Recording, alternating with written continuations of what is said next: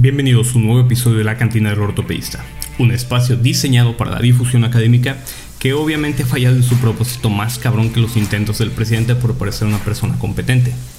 En esta ocasión le vamos a enviar un saludo a mi querido amigo el doctor Alonso La Espada de la Justicia Calderón, de quien fue su cumpleaños el sábado pasado y desde esta plataforma le mando un fuerte abrazo y le quiero expresar mi agradecimiento porque es una de las personas que más apoya este canal.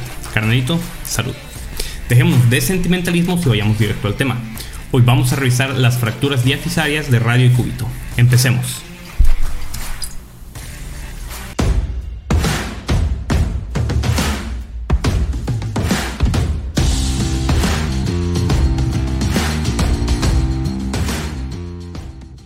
La mano es una estructura vital para una multitud de tareas motoras y el antebrazo contribuye en gran medida a la versatilidad de la mano.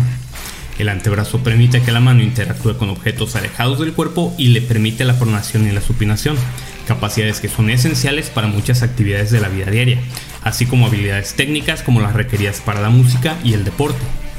El antebrazo también juega un papel importante en la protección de la cabeza y el torso del trauma, lo que explica en parte por qué las fracturas del antebrazo se encuentran entre las fracturas más comunes. Aunque este tipo de fracturas son relativamente frecuentes, los estudios sobre la epidemiología de las fracturas diafisarias del antebrazo son en realidad escasos. Se informa que la incidencia de fracturas diafisarias del radio, el cúbito o ambos es de aproximadamente 1 a 10 por cada 10.000 personas por año, aunque las tasas varían según la edad y el sexo. Los estudios muestran una distribución bimodal con la mayor incidencia entre los hombres jóvenes de 10 a 20 años y las mujeres mayores de 60 años. Los factores de riesgo para las fracturas diafisarias del antebrazo incluyen la participación deportiva, el estado postmenopáusico, la osteoporosis y caminar con frecuencia sobre superficies congeladas. El fútbol americano y la lucha libre son los deportes de mayor riesgo para sufrir este tipo de fracturas. Por su parte, las fracturas de Galeazzi, que son fracturas de la diáfisis radial con inestabilidad de la articulación radiocubital distal, representan el 7% de todas las fracturas del antebrazo mientras que la fractura de luxación de Montegia, que es menos común pero que a menudo se pasa por alto, comprende del 1 al 2% de todas las fracturas del antebrazo. Recordemos que esta es una fractura del tercio proximal de la diáfisis cubital con luxación de la cabeza radial. Aunque las estadísticas varían ampliamente, las fracturas de la diáfisis del antebrazo suele ocurrir en asociación con una o más lesiones concomitantes, en particular si se trata de un traumatismo de alta energía. Los estudios informan que del 33 al 82% de los casos de fractura diafisaria de cúbito y radio son lesiones aisladas, mientras que hasta el 50% involucran traumatismos multisistémicos. La distribución bimodal de las fracturas de la diáfisis del antebrazo refleja los dos mecanismos principales de lesión.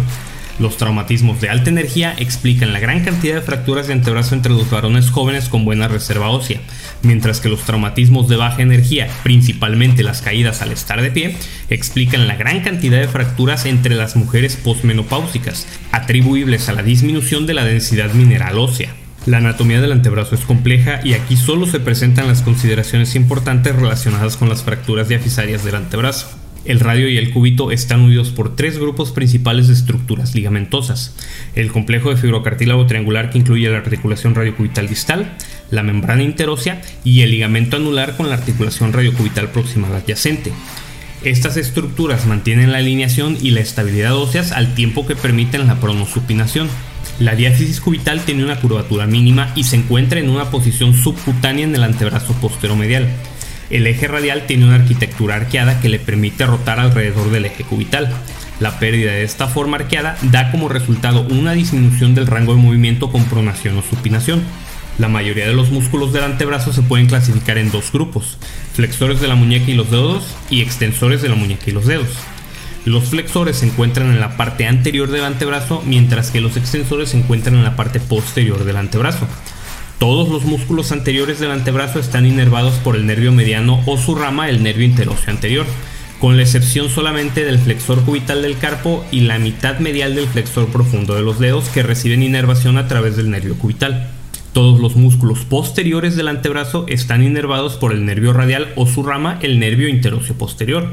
Varios músculos adicionales del antebrazo incluyen un flexor del codo, que es el braquirradial, un extensor del codo, que es el anconio, pronadores, que son el pronador redondo y el pronador cuadrado, el supinador y un abductor del pulgar, que es el abductor largo del pulgar.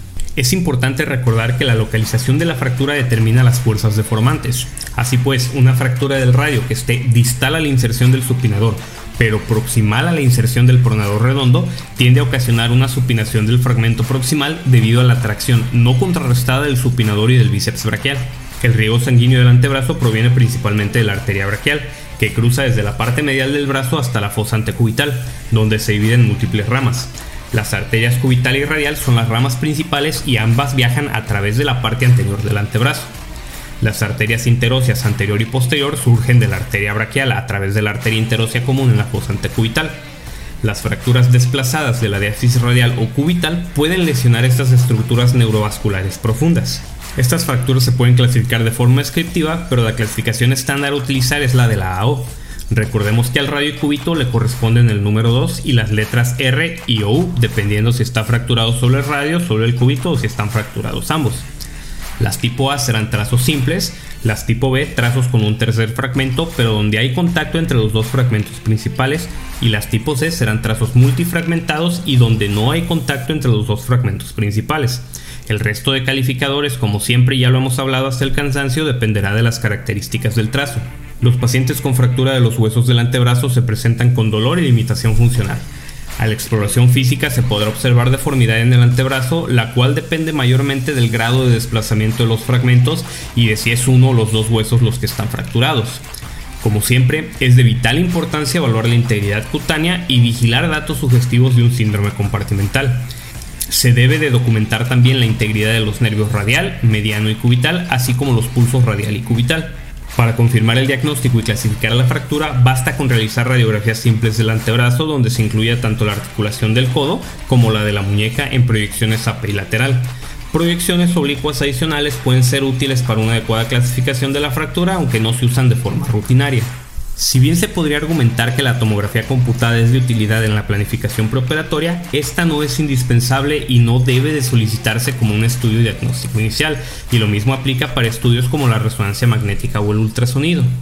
El tratamiento conservador de las fracturas diafisarias de radio cúbito en adultos solo está indicado en fracturas no desplazadas o en pacientes que no son candidatos para cirugía, y esta modalidad de tratamiento consiste en un yeso braquipalmar que se debe mantener hasta tener evidencia radiográfica de consolidación de la fractura, aunque las tasas de pseudoartrosis son muy altas. Por lo tanto, la gran mayoría de estas lesiones deberá de tratarse de forma quirúrgica mediante reducción abierta y fijación interna con un constructo de placas 3.5 y tornillos.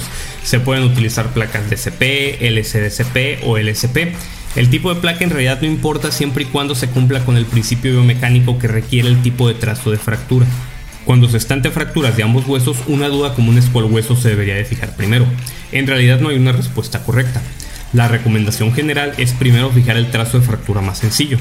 Un aspecto técnico que se debe tener en cuenta es que la variable más importante para un resultado funcional óptimo es la restitución de la curvatura del radio. Asimismo, hay que saber que se deben de fijar 6 corticales a cada lado de la fractura para disminuir la tensión sobre los implantes. Esto es colocar tres tornillos que tomen las dos corticales a cada lado del trazo.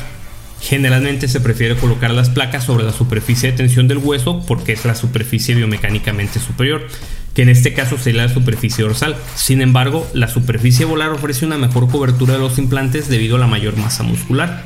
Y por último, hay que recordar que al momento del cierre no debemos de suturar las fascias para disminuir el riesgo de síndrome compartimental.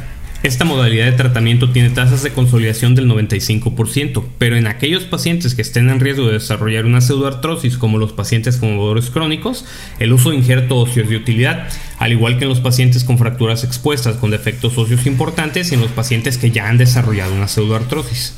Otra modalidad de tratamiento quirúrgico descrita es el enclavado endomedular.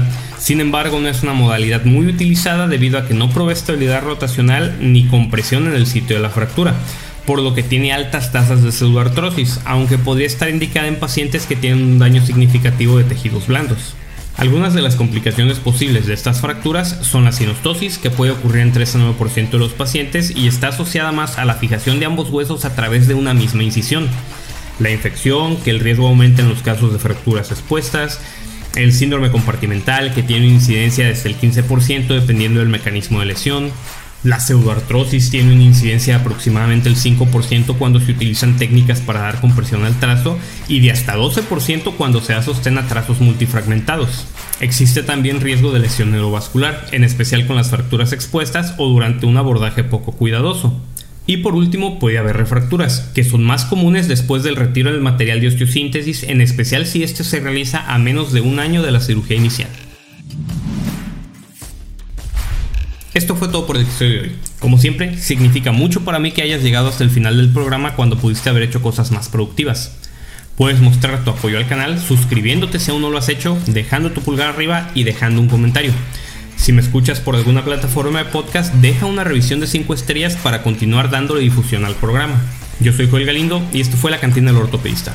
Como todas las semanas te recuerdo que te portes mal, lo hagas bien y nos vemos hasta la próxima.